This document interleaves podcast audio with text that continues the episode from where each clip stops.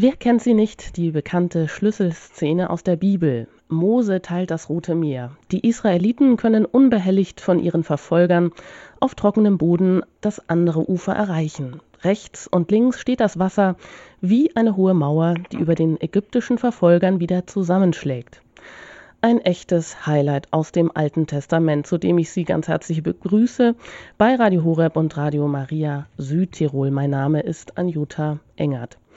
Schön, dass Sie wieder dabei sind heute Abend. Ich darf Sie auch einladen, die Bibel zur Hand zu nehmen und die entsprechenden Bibeltexte, die Sie hören, mitzulesen, mitzubetrachten und sich dann auch einfach einladen zu lassen, darüber etwas zu erfahren und den ganzen Hintergrund auch mit aufzunehmen. Ja, wie es dann weitergeht, als die Israeliten ihren langen Marsch durch die Wüste antreten und immer wieder Gottes Hilfe durch Mose in Zweifel ziehen, das erfahren wir von Pfarrer Ulrich Filler aus Grevenbruch, der jetzt zugeschaltet ist und den ich auch ganz herzlich hier bei Radio Horeb begrüße. Grüß Guten Gott. Abend. Schön, dass auch Sie wieder mit dabei sind durch die Wüste. Das steht uns jetzt bevor, ein langer Marsch. Also nehmen Sie was zu trinken mit auf die Reise und lassen Sie sich auch ja mit inspirieren, die Heilige Schrift hier zu betrachten. Dazu darf ich Sie einladen und jetzt freuen wir uns einfach auf den Einstieg. Zu den eindrucksvollsten Gottesdiensten im ganzen Kirchenjahr gehört die Feier der Osternacht. In der Dunkelheit versammelt sich die Gemeinde um das Osterfeuer, das gesegnet wird. Anschließend wird daran die Osterkerze entzündet, Sinnbild des auferstandenen Herrn. Lumen Christi, Christus das Licht, verkündet der Diakon, der mit der Osterkerze in der Hand in die dunkle Kirche einzieht. Nach und nach werden die Kerzen der Mitfeinden entzündet, das Licht der Osterkerze teilt sich und erhellt den ganzen Raum. Das Licht der Auferstehung vertreibt die dunkle Nacht des Todes. An das Exultet, das feierliche Osterlob, schließt sich der lange Wortgottesdienst an. In der vollen Form werden sieben Lesungen aus dem Alten Testament vorgetragen. Wie in einem Zeitraffer werden den Mitfeiernden die wichtigsten Ereignisse der Heilsgeschichte des Alten Bundes vorgestellt, die im Licht des Neuen Testaments betrachtet und gedeutet werden als Vorausbild und Ankündigung des zentralen und wichtigsten Punktes der ganzen Menschheitsgeschichte, der Auferstehung Jesu Christi. Wir hören von der Schöpfung der Welt und des Menschen, vom Opfer Abrahams, wir hören von der trostvollen Botschaft der Propheten, die Gottes Heil ankündigen. Im Zentrum dieser alttestamentlichen Lesungen aber steht der biblische Bericht aus dem Buch Exodus, der von der Rettung des Volkes Israel am Schilfmeer erzählt. Die Befreiung aus der ägyptischen Gefangenschaft ist die grundlegende Erfahrung Israels, der Ursprung und Anfang des auserwählten Volkes die Verschonung der Erstgeborenen Israels im Strafgericht Gottes über Ägypten, der Auszug des Volkes und die Rettung am Schilfmeer sind die drei zentralen Heilsereignisse, die Jahr für Jahr im jüdischen Pascha-Fest erinnert werden. Im Licht des Neuen Testaments wird die Rettung Israels am Schilfmeer als Bild für die Taufe gedeutet. So betet der Priester in der Osternacht, Herr unser Gott, Du hast uns durch das Licht des neuen Bundes den Sinn der Wunder erschlossen, die du im alten Bund bewirkt hast. Das Rote Meer ist ein Bild für das Wasser der Taufe. Das befreite Volk Israel deutet hin auf das heilige Volk des neuen Bundes. Mit der Rettung am Schilfmeer aber beginnt erst der lange Weg durch die Wüste. Es ist der Weg in die Freiheit aber es ist auch ein unbequemer Weg, ein Weg voller Gefahren von außen und innen. Feinde müssen bezwungen werden. Mose muss sich immer wieder mit der Unzufriedenheit des undankbaren Volkes herumschlagen, dessen Vertrauen in die Führung Gottes immer wieder klein und schwach wird, das sich nach den ägyptischen Fleischtöpfen sehnt und sich immer wieder gegen Mose und Aaron, ja gegen Jahwe selbst auflehnt. Immer wieder erfährt Israel, dass Gott Richter und Retter ist. Er erfährt seine Gnade, aber auch sein Gericht. Vom langen Zug durch die Wüste wird in den Büchern Exodus und Numeri berichtet.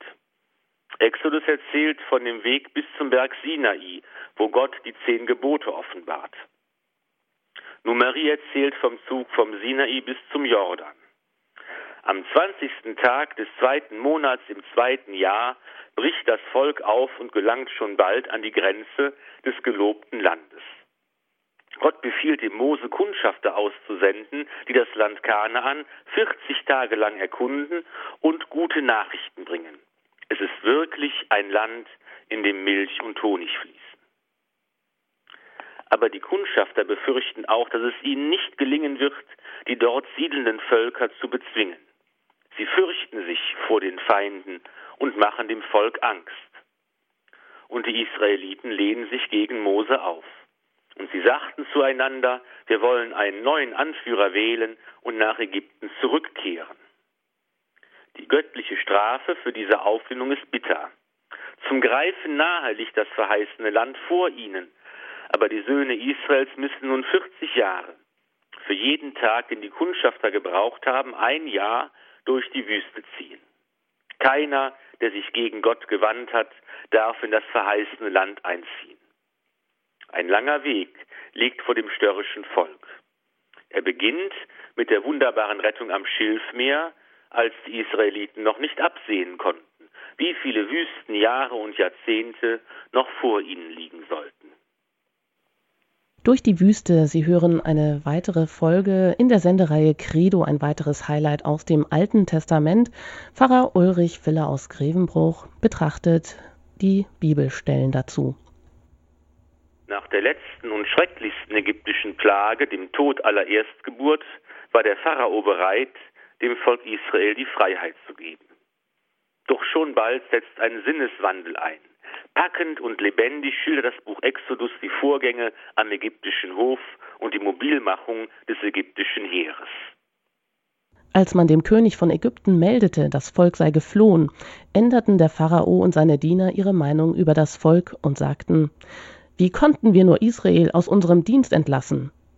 Er ließ seine Streitwagen anspannen und nahm seine Leute mit. 600 auserlesene Streitwagen nahm er mit und alle anderen Streitwagen der Ägypter und drei Mann auf jedem Wagen. Der Herr verhärtete das Herz des Pharao, des Königs von Ägypten, so dass er den Israeliten nachjagte, während sie voll Zuversicht weiterzogen. Die Ägypter jagten mit allen Pferden und Streitwagen des Pharao, mit seiner Reiterei und seiner Streitmacht hinter ihnen her und holten sie ein, als sie gerade am Meer lagerten. Die Geschichte ist kein Produkt des Zufalls. Gott selbst lenkt und leitet alles. Diese tiefe biblische Überzeugung kommt auch hier zum Ausdruck. Gott verhärtet das Herz des Pharao. Bereits bei dem Bericht über die zehn Plagen wurde dieser Ausdruck immer wieder verwendet. Gemeint ist die Sturheit, das Widerstreben, der Trotz des Pharao, der sich nicht dem Willen Jahwes fügen will. Ein prachtvolles Schauspiel entfaltet sich vor dem inneren Augen. Die machtvolle ägyptische Armee marschiert, die Kavallerie und die Streitwagen, die seit der Hyksos-Zeit in Ägypten bekannt waren, vorweg. Die genauen Zahlenangaben stammen wahrscheinlich von einem späteren Bearbeiter. Die ägyptischen Streitwagen hatten nur zwei Mann Besatzung, der Lenker und der Kämpfer, während es bei den Hittitern und Kanaanäern drei Mann, Lenker, Kämpfer und ein zusätzlicher Schildträger waren. Voller Zuversicht waren die Söhne Israels aufgebrochen. Nun sehen sie mit Entsetzen, wie die Ägypter heranrücken. Sollte der Traum von der Freiheit sich schon so bald zerschlagen? Sie hören aus dem Buch Exodus. Als der Pharao sich näherte, blickten die Israeliten auf und sahen plötzlich die Ägypter von hinten heranrücken. Da erschraken die Israeliten sehr und schrien zum Herrn.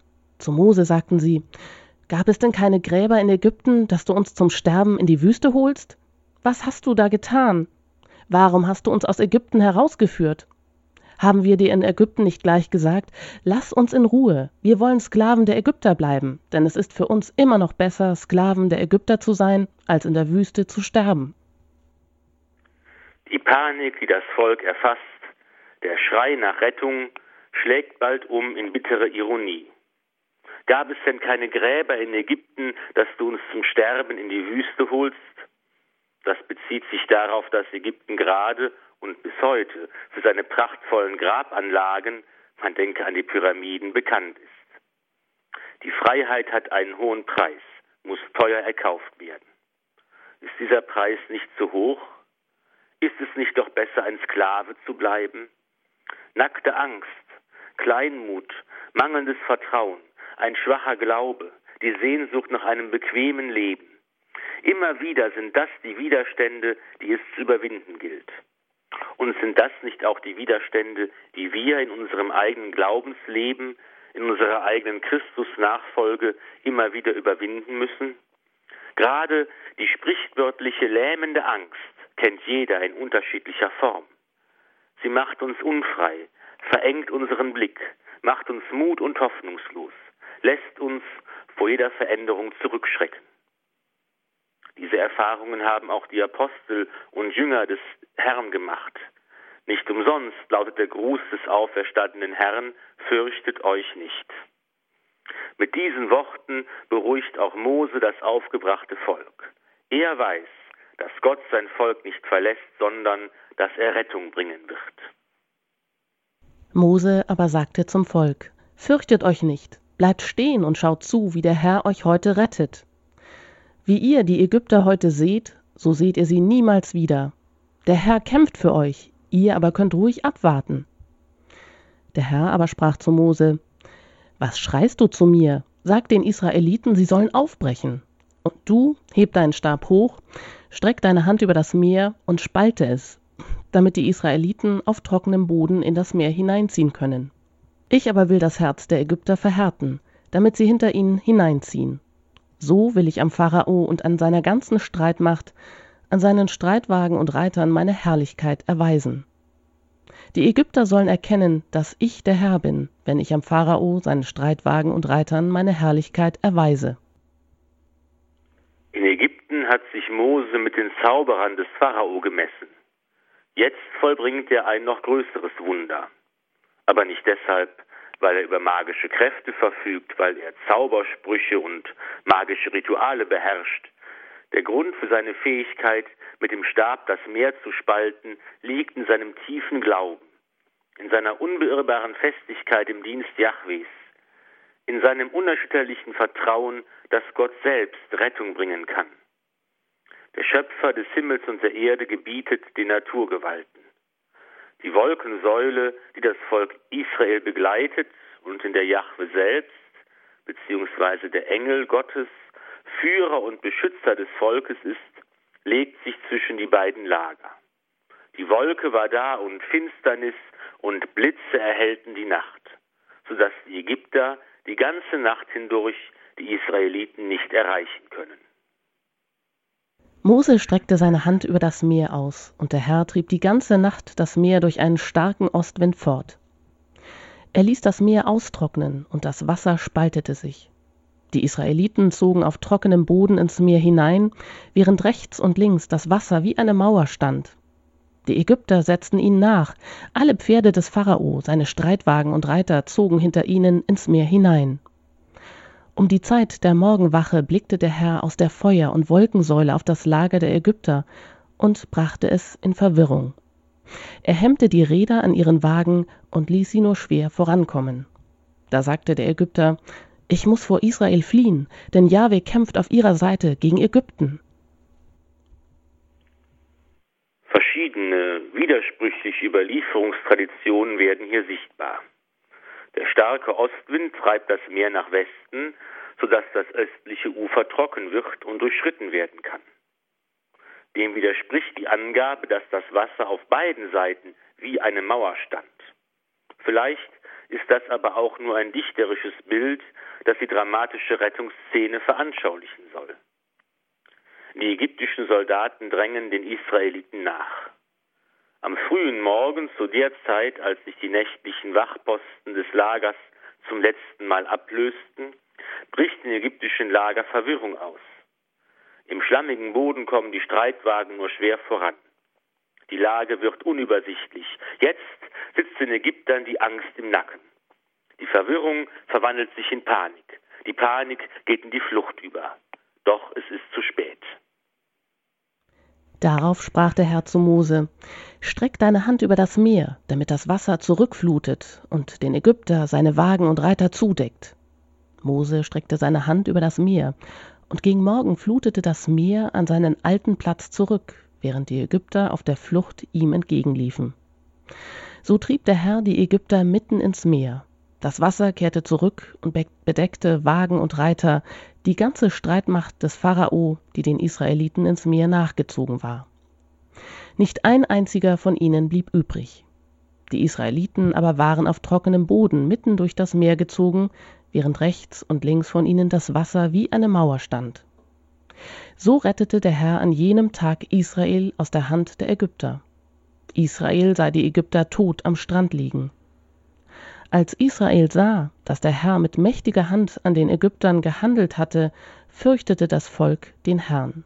Sie glaubten an den Herrn und an Mose, seinen Knecht. Damals sang Mose mit den Israelitern dem Herrn dieses Lied. Sie sagten, Ich singe dem Herrn ein Lied, denn er ist hoch und erhaben. Rosse und Wagen warf er ins Meer. Das Wunder am Schilfmeer so der Ausdruck im hebräischen Bibeltext. Die griechische Übersetzung, die Septuaginta, spricht vom Roten Meer, wurde in der Geschichte Israels unterschiedlich gedeutet. In der frühen Zeit Israels, etwa bis zum babylonischen Exil im 6. Jahrhundert vor Christus, lag der Schwerpunkt der Geschichte auf der Vernichtung der Ägypter. Nach dieser Tradition befanden sich die Israeliten am Ufer eines Sees, als sie von den Ägyptern verfolgt wurden. Der starke Ostwind trieb das Wasser zurück. Auf dem so entstehenden trockenen Streifen Landes versuchten die Ägypter, die Israeliten zu umgehen, als sie vom zurückflutenden Wasser eingeholt wurden. Nach der Zeit des Exils setzte sich eine andere Variante der Erzählung durch, nach der das Volk Israel tatsächlich zwischen zwei Wasserwänden ein Gewässer durchschritten hat und die nachfolgenden Ägypter von den Wassermassen verschlungen wurden, als Mose die Spaltung des Meeres beendete. Der historische Kern dieses Ereignisses lässt sich heute kaum mehr ausmachen. Radio Horeb und Radio Maria in Südtirol. Sie hören aus der Sendereihe Credo ein Teil der Folge Highlights aus dem Alten Testament durch die Wüste. Pfarrer Ulrich Filler erklärt das Buch Exodus und was das Volk der Israeliten auf dem Weg durch die Wüste nach der Rettung aus der ägyptischen Gefangenschaft alles meistern müssen. Das Volk Israel ist jetzt endgültig von der ägyptischen Gefahr befreit. Beeindruckt von dem Geschehen glaubt es an Gott und seine Führung. Der Preis für die Freiheit war nicht so hoch. Aber nicht nur die Ägypter bedeuten eine Gefahr für Israel. Auch andere feindliche Stämme lauern auf ihrem Weg. Als Amalek kam und in Rephidim den Kampf mit Israel suchte, sagte Mose zu Joshua: Wähl uns Männer aus und zieh in den Kampf gegen Amalek. Ich selbst werde mich morgen auf den Gipfel des Hügels stellen und den Gottesstab mitnehmen. Auch dieser Kampf kann gewonnen werden, weil Gott sein Volk nicht verlässt. Er schenkt seinen Segen durch Mose, der vom Berg herab seine Hände erhebt. Solange Mose seine Hand erhoben hielt, war Israel stärker. So oft er aber die Hand sinken ließ, war Amalek stärker. Schließlich brachte man einen Felsbrocken, auf den Mose sich setzen konnte, und Aaron und Hur stützten seine Arme, die er so lange erhoben hielt, bis Israel am Abend den Sieg erringen konnte. Viele Gefahren drohen auf dem langen Weg durch die Wüste. Hunger, Seuchen, Schlangenbisse, feindliche Stämme. Die Liste der Not und Entbehrung ist lang. Diese Ereignisse werden in der Heiligen Schrift aber meist nur kurz erwähnt. Es geht nicht um eine Abenteuergeschichte, sondern um die Frage nach der inneren Haltung der Israeliten. Wie ist es um ihren Glauben, um ihr Vertrauen bestellt? Die ganze Gemeinde der Israeliten murrte in der Wüste gegen Mose und Aaron. Die Israeliten sagten zu ihnen, Wären wir doch in Ägypten durch die Hand des Herrn gestorben, als wir an den Fleischtöpfen saßen und Brot genug zu essen hatten. Ihr habt uns nur deshalb in diese Wüste geführt, um alle, die hier versammelt sind, am Hunger sterben zu lassen. Not lehrt beten, sagt der Volksmund. Hier müsste man das Sprichwort abwandeln. Not lehrt murren. Und dieses Murren und Klagen verstummt während der ganzen 40-jährigen Wüstenwanderung niemals vollständig. Mose muss ein sich ständig beklagendes, widerspenstiges, jammerndes, undankbares Volk durch die Wüste treiben. Gott aber verlässt sein Volk nicht. Er ist gegenwärtig als Retter, aber auch als Richter. Wer sich von ihm abwendet, findet den Tod. Wer ihn um Hilfe bittet, wird erhört. Als das Volk hungert, schickt der Herr Nahrung, Manna und Wachteln. Ich will euch Brot vom Himmel regnen lassen. Das Volk soll hinausgehen, um seinen täglichen Bedarf zu sammeln. Am Abend werdet ihr Fleisch zu essen haben, am Morgen werdet ihr satt sein vom Brot, und ihr werdet erkennen, dass ich der Herr, euer Gott bin. Die Wachteln sind Zugvögel, die auf ihrer langen Reise nach Norden eine Rast einlegen müssen, um neue Kraft zu schöpfen. Während dieser Zeit können sie leicht gefangen werden, wie es noch heute in Ägypten und auf der Sinai-Halbinsel üblich ist. Während das Wachtelwunder einmalig war, kann sich das Volk Israel während der ganzen Wüstenwanderung von dem Manna ernähren. Nach dem Zeugnis der Schrift handelt es sich um ein, eine ganz außergewöhnliche Speise, um die Speise der Engel und das Brot vom Himmel. Auch heute findet man auf der Sinai-Halbinsel Manna, es ist das genießbare, süßliche Harz der Manna Tamariske. Das Manna-Wunder wurde als Vorbild der wunderbaren Brotvermehrung gedeutet, von der das Neue Testament berichtet. 5000 Männer mit ihren Frauen und Kindern, die Jesus in einen abgelegenen Ort gefolgt sind, werden satt. Jesus nahm die fünf Brote und die zwei Fische, blickte zum Himmel auf, sprach den Lobpreis, brach die Brote und gab sie den Jüngern. Die Jünger aber gaben sie den Leuten und alle aßen und wurden satt. Als die Jünger die übrig gebliebenen Brotstücke einsammelten, wurden zwölf Körbe voll. Als Brot vom Himmel können wir das Manna auch als Hinweis auf das Sakrament der Eucharistie verstehen, das Jesus in der Synagoge von Kapharnaum ankündigt. Die Leute fragen Jesus, welches Zeichen tust du, damit wir es sehen und dir glauben? Was tust du? Unsere Väter haben das Manna in der Wüste gegessen, wie es in der Schrift heißt, Brot vom Himmel gab er ihnen zu essen. Jesus sagte zu ihnen, Amen, Amen, ich sage euch, nicht Mose hat euch das Brot vom Himmel gegeben, sondern mein Vater gibt euch das wahre Brot vom Himmel. Denn das Brot, das Gott gibt, kommt vom Himmel herab und gibt der Welt das Leben. Da baten sie ihn, Herr, gib uns immer dieses Brot. Jesus antwortete ihnen, ich bin das Brot des Lebens. Wer zu mir kommt, wird nie mehr hungern, und wer an mich glaubt, wird nie mehr Durst haben. Was sich im alten Bund ankündigt, wird im neuen Bund erfüllt. Uns ist das wahre Brot des Himmels gegeben. Im Sakrament der Eucharistie schenkt sich uns Jesus Christus selbst unter den Gestalten von Brot und Wein, mit Gottheit und Menschheit, mit Leib und Seele. Thomas von Aquin besingt dieses Sakrament und seine Wirkung in dem Vers, O heiliges Gastmahl, in dem Christus empfangen, das Andenken seines Leidens erneuert, das Herz mit Gnaden erfüllt und uns das Unterpfand der künftigen Herrlichkeit gegeben wird. Und in einem anderen Gebet des heiligen Thomas heißt es, ich komme wie ein Kranker zum Arzt des Lebens, wie ein Unreiner zur Quelle des Erbarmens, wie ein Blinder zum Licht der ewigen Klarheit, wie ein Armer zum Herrn des Himmels und der Erde. Vater, lass mich deinen geliebten Sohn, den ich jetzt auf dem Weg dieses Lebens verhüllt empfange, einst mit unverhülltem Angesicht ewig schauen. Pfarrer Ulrich Filler ist zu Gast bei Radio Horeb und Radio Maria in Südtirol. Er betrachtet die Bücher Exodus und Numeri in einer weiteren Folge zu der Senderei Highlights aus dem Alten Testament. Sie hören, wie das Volk Israel durch die Wüste geführt wird, durch Mose, mit Gottes Hilfe, wie es aber auch immer wieder murrt und immer wieder in Zweifel gerät. Mein Name ist Anjuta Engert, ich begleite Sie durch die Sendung. Immer wieder macht das Volk Israel auf der langen Wanderung durch die Wüste die Erfahrung, dass Gott hilft, wenn die Not groß ist. Als einmal in der Wüste das Wasser knapp wird und Menschen und Vieh dürsten, gibt es das übliche Murren und Klagen. Und Mose steht wieder vor der zweifachen Aufgabe. Er muss sich den Klagen stellen und gleichzeitig für das Volk beim Herrn eintreten. Die ganze Gemeinde der Israeliten zog von der Wüste Sin weiter von einem Rastplatz zum anderen, wie es der Herr jeweils bestimmte. In Rephidim schlugen sie ihr Lager auf. Weil das Volk kein Wasser zu trinken hatte, geriet es mit Mose in Streit und sagte: Gebt uns Wasser zu trinken. Mose aber antwortete: Was streitet ihr mit mir?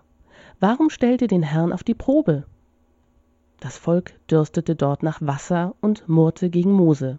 Sie sagten, Warum hast du uns überhaupt aus Ägypten hierher geführt? Um uns, unsere Söhne und unser Vieh verdursten zu lassen?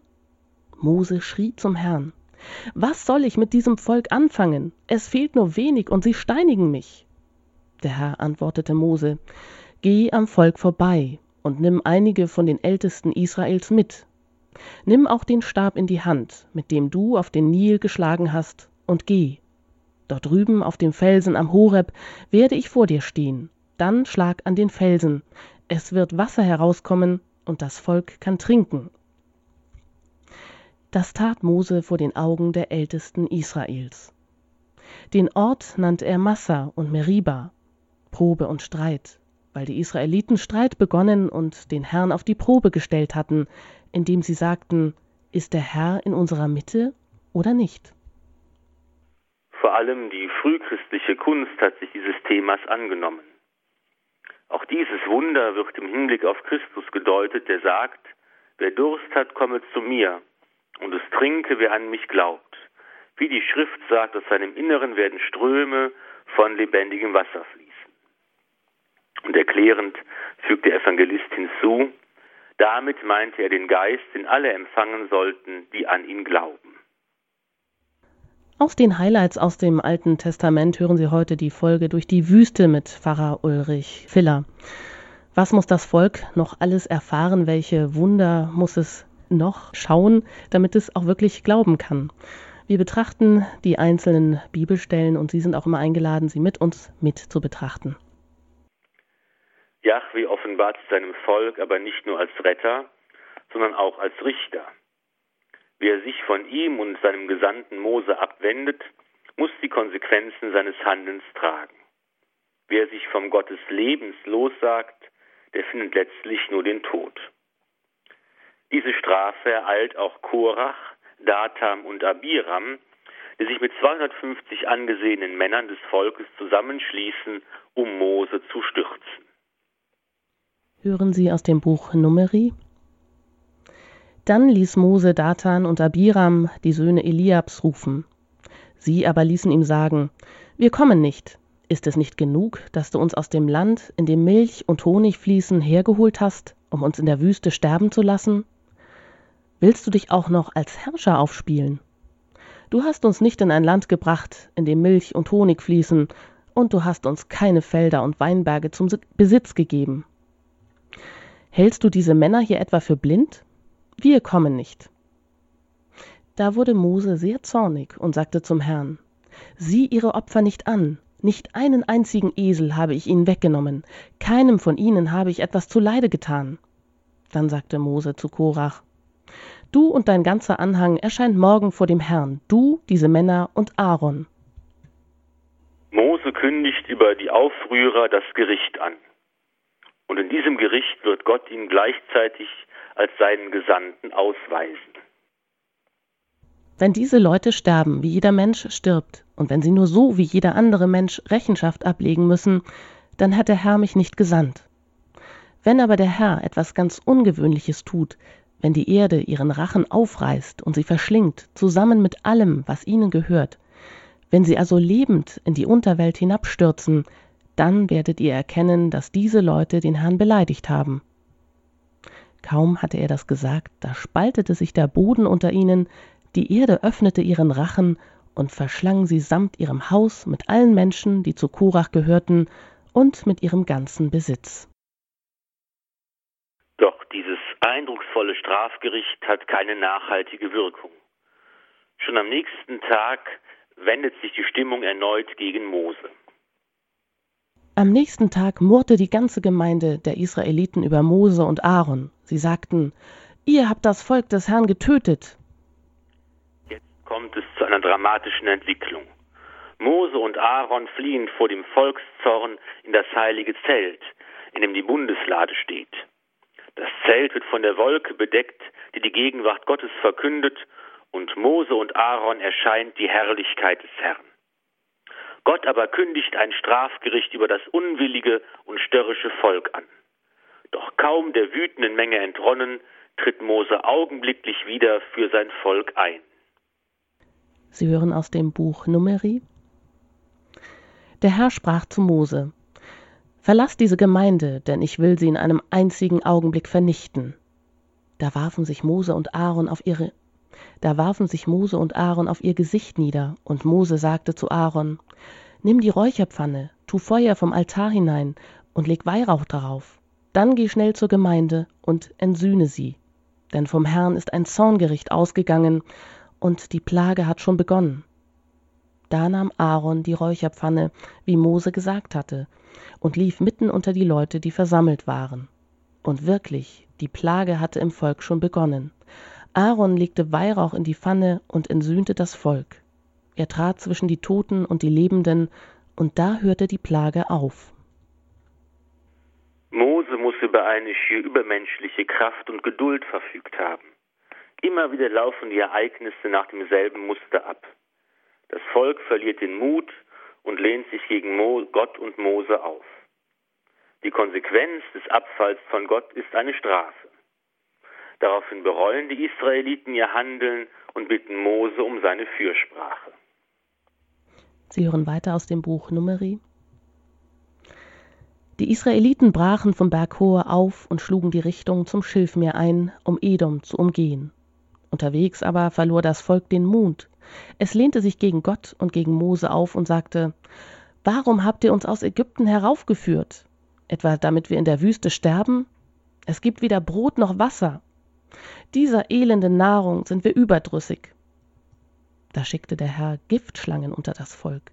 Sie bissen die Menschen und viele Israeliten starben. Die Leute kamen zu Mose und sagten, wir haben gesündigt, denn wir haben uns gegen den Herrn und gegen dich aufgelehnt. Bete zum Herrn, dass er uns von den Schlangen befreit. Da betete Mose für das Volk.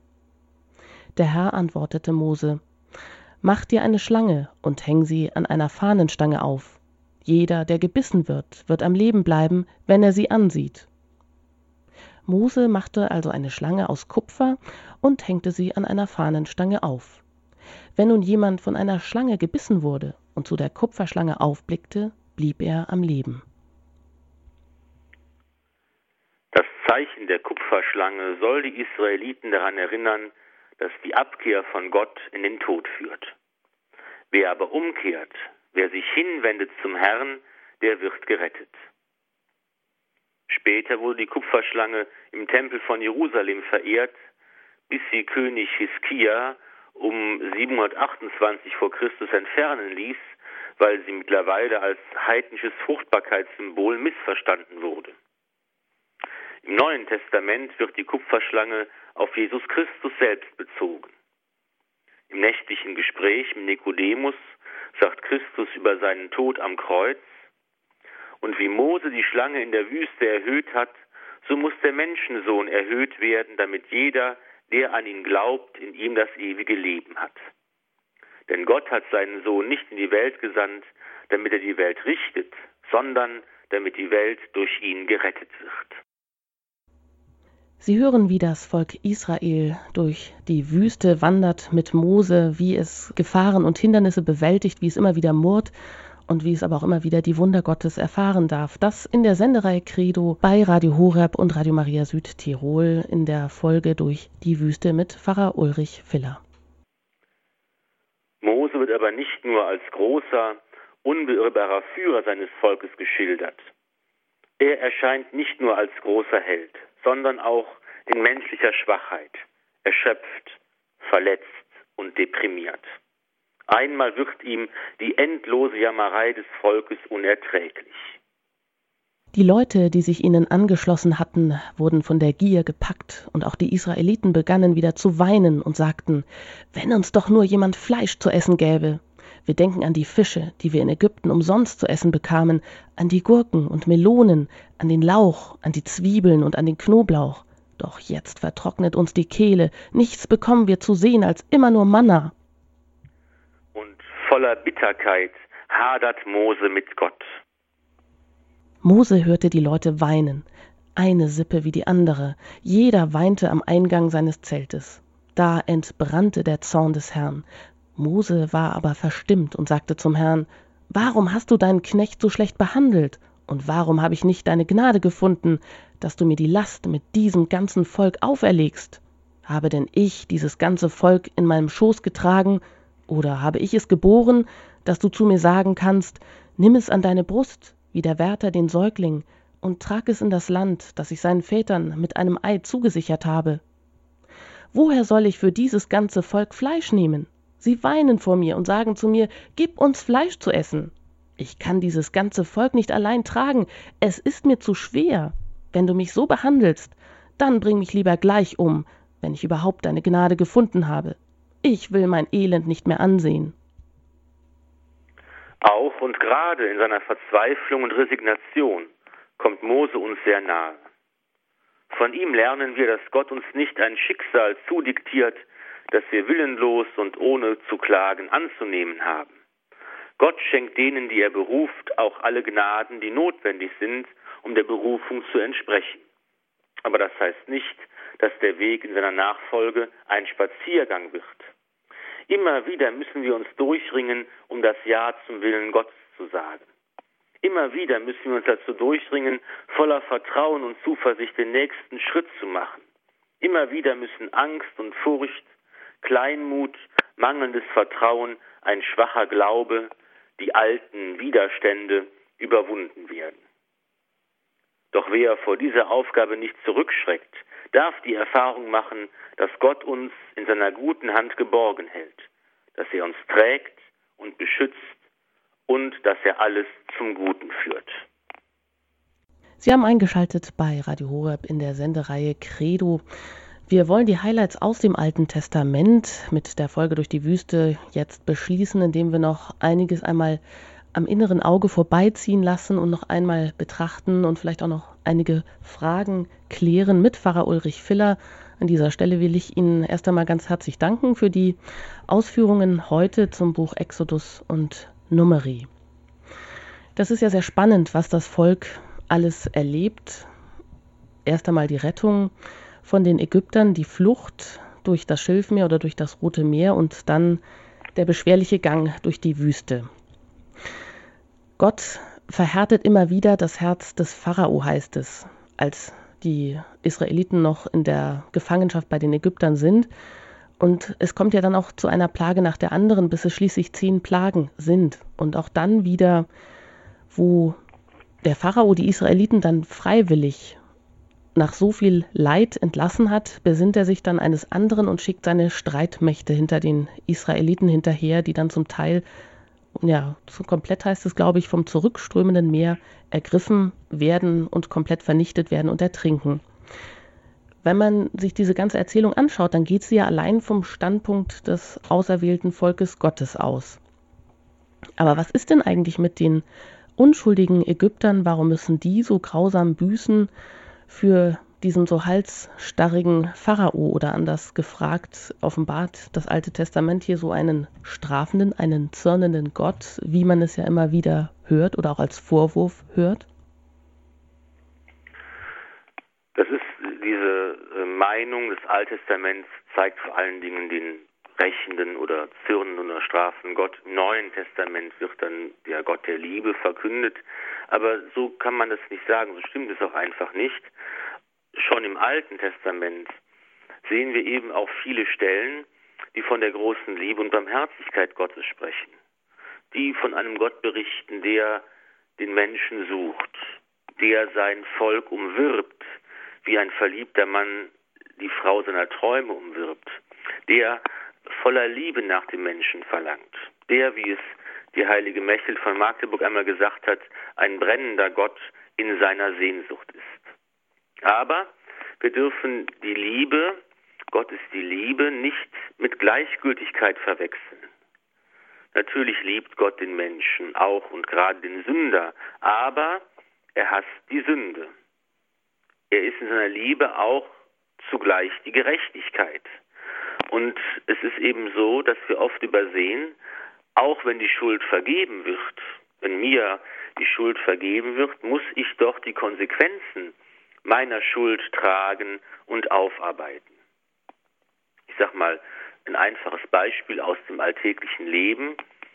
Wenn ich also ähm, Fußball spiele und dann eine Scheibe zerschieße mit dem Fußball, dann kann mir der Besitzer der Scheibe zwar dann sagen, also ich vergebe dir, du hast jetzt hier verbotenerweise Fußball gespielt, du hast meine Scheibe zerschossen, das sei dir verziehen, aber dennoch muss ich auch jetzt die Konsequenzen meines Handelns aufarbeiten. Das heißt, ich muss zumindest anbieten, den Schaden, den ich angerichtet habe, auch zu ersetzen. Und dass Gott den Menschen liebt, heißt eben nicht, dass alles, was wir machen, völlig gleichgültig ist. Dass es ganz egal ist, wie wir leben und was wir tun, sondern Gott nimmt uns an, er verzeiht uns unsere Schuld, er schenkt uns sein neues Leben, aber dann wird nicht alles plötzlich egal und gegenstandslos, sondern ich muss eben die Konsequenzen meines Tuns, die Konsequenzen meiner Schuld, dazu muss ich stehen, die müssen irgendwie aufgearbeitet werden. Das heißt, wer letztendlich in der Gegenwart Gottes leben will, in seiner Liebe und Heiligkeit, der muss auch selbst ganz voller Liebe und Heiligkeit sein. Und alle Reste und Schatten unserer Schuld und Boshaftigkeit müssen aufgearbeitet und überwunden sein. Im Alten Testament wird das sehr schön ausgedrückt im Psalm 24, der fragt, wer darf hinaufziehen zum Werk des Herrn, wer darf stehen in seiner heiligen Stätte? Und der selbst die Antwort gibt, der reine Hände hat und ein lauteres Herz, der nicht betrügt und keinen Meineid schwört. Wenn in der Bibel von der Strafe Gottes die Rede ist, dann heißt das nicht, dass Gott den Menschen bestraft, weil Gott böse wäre, sondern weil er aus der Liebe heraus den Menschen an sich ziehen will. Das bedeutet, das Strafgericht Gottes ist nicht so sehr das, was Gott uns von außen zudiktiert, sondern es ist die Konsequenz und Folge unseres eigenen bösen Tuns. So wie es einen Segen der guten Tat gibt, gibt es auch einen Fluch der bösen Tat, den wir überwinden müssen, wenn wir in der Liebe Gottes leben wollen. Und der große Gott erscheint dem Menschen nur dann furchtbar und zornig und strafend, wenn der Mensch schwach und sündhaft ist und wenn er die ganze Fülle der vollkommenen Liebe und Heiligkeit Gottes nicht ertragen kann. Wenn das Auge krank ist, kann es den Glanz der Sonne nicht ertragen. Erst wenn es gesundet, dann kann es wieder richtig sehen. Wenn der Mensch sich bekehrt, wenn er sich von der Sünde abwendet, dann verschwindet die Furcht vor Gott. Der heilige Augustinus sagt, die Liebe treibt die Furcht aus. Hm, und doch scheint das ja ein ganz langer Prozess zu sein, so wie es im Alten Testament geschildert ist. Aber gerade das ist ja auch sehr interessant, immer wieder. Immer wieder murrt das Volk. Es hat doch eigentlich schon ja Großartiges erfahren. Es hat wirklich nach der Durchquerung des Schilfmeeres, ähm, naja, auch zwar neue Gefahren meistern müssen, aber trotzdem, sie leiden Hunger, sie murren und aber sie bekommen dann auch immer wieder etwas, ja. Es passieren immer wieder neue Wunder. Der Herr erhört sie, er schickt ihnen das Manna vom Himmel, das Brot äh, oder sogar Fleisch, die Wachteln und immer wieder hören sie aber trotzdem nicht, also die Israeliten, auf die Weisungen und Gebote, die Mose ihnen dann von Gott gegeben hat. Also sie bleiben trotzdem immer so verhärtet oder werden immer wieder rückfällig.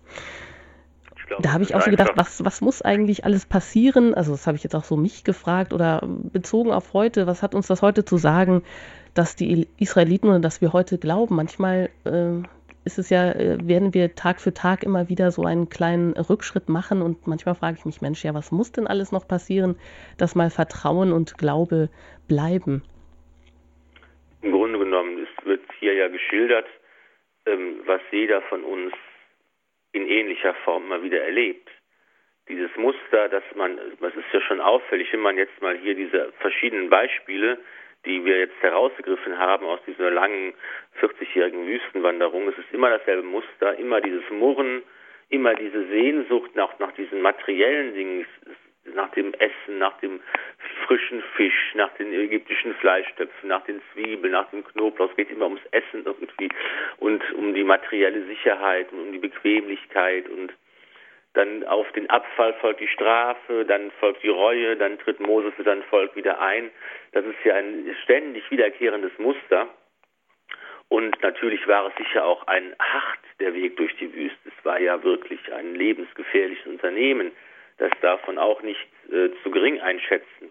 Aber im Grunde genommen ist es doch ein Muster, das wir alle auch aus unserem Glauben kennen. Man hat gute Vorsätze, man will aus dem Glauben heraus leben, man will Christus folgen, man will beten und, äh, und versuchen, die Sünden zu meiden. Man tappt doch immer wieder in dieselben Fallen, man begeht immer dieselben Sünden, man muss immer wieder zur Beichte gehen, ja, und oft ständig über Jahre hinweg sich derselben Fehler anklagen und hat auch selbst den Eindruck, man, es ist nicht so einfach, heilig zu werden, als Christ zu leben. Man muss immer wieder diese, diesen, diesen Weg der Überwindung gehen, immer wieder sich abwenden von der Sünde. Das ist auch so ein Prozess, der ganz ähnlich ist wie dieser Zug durch die Wüste und der einfach zeigt auch die Langmut und Barmherzigkeit Gottes und auch, dass er uns sein Heil auf menschliche Weise schenkt. Denn was geschildert wird, ist ja tatsächlich sehr menschlich, dieses Jammern nach Fleisch und dieser Stoßseufzer, wir sind dieser elenden Nahrung so überdrüssig, 40 Jahre nur Manna zu essen. Wir haben es einfach satt. Das ist so ganz menschlich geschildert und auch uns wird das Heil auf menschliche Weise geschenkt. Gott macht es nicht von einem Moment zum anderen zu perfekten Heiligen, dann wären wir ja gar nicht mehr wir selbst, sondern er schenkt sein Heil ganz langsam, beinahe unmerklich. Fängt er an, an uns und mit uns zu arbeiten, uns zu verändern in ganz, ganz kleinen Schritten, aber auf eine Art und Weise, wie wir sein Heil auch wirklich gut annehmen können. Hm. Also der tägliche Gang durch die Wüste, die kleinen täglichen Wüstenerfahrungen, die haben wir, die erleben wir immer wieder, aber wir können ja auch ganz viel ähm, daraus lernen oder einfach auch uns darin entdecken und das äh, bringt vielleicht auch schon wieder ein Stückchen Gelassenheit. Man kann ja nun auch noch fragen, so diese Wunder, die Gott durch Mose hier wirkt, dieses ganz konkrete Eingreifen Gottes, ähm, beispielsweise auch diese Wolkensäule, die er zwischen die befeindeten Lager ähm, schickt, oder die zusammen mit der Finsternis dann ein, ein Zusammentreffen der, der feindlichen Lager, also der Ägypter und der Israeliten, unmöglich macht. Da zeigt sich ja immer wieder so auch die Allmacht Gottes über alle Naturgewalten. Also Gott herrscht hier wirklich über alle Naturgewalten. Das ist so ganz konkret. Ähm, wenn man jetzt fragt, wie war das denn wirklich? Also spielen natürliche Erklärungen für den Durchgang durch das Rote Meer ähm, mit diesen Wasserwänden zu beiden Seiten überhaupt keine Rolle? Oder wenn man eben dann doch mal fragt, gibt es denn ägyptische Überlieferungen auch über die zehn Plagen oder was da sich jetzt hier in diesem biblischen Kontext alles abgespielt hat? Also ja, grundsätzlich muss man sagen, dass es eigentlich, ähm, dass, dass wir eigentlich da sehr im Dunkeln tappen weil für diese ähm, für diesen Bericht der Heiligen Schrift es eigentlich keine ganz sichere Bestätigung in außerbiblischen Quellen gibt, was die zehn, zehn Plagen angeht, was den durch, durch das Rote Meer angeht. Man weiß gar nicht genau, an welchem Ort das stattgefunden hat und die, aus den Angaben der Heiligen Schrift selbst lässt sich das so schwer rekonstruieren.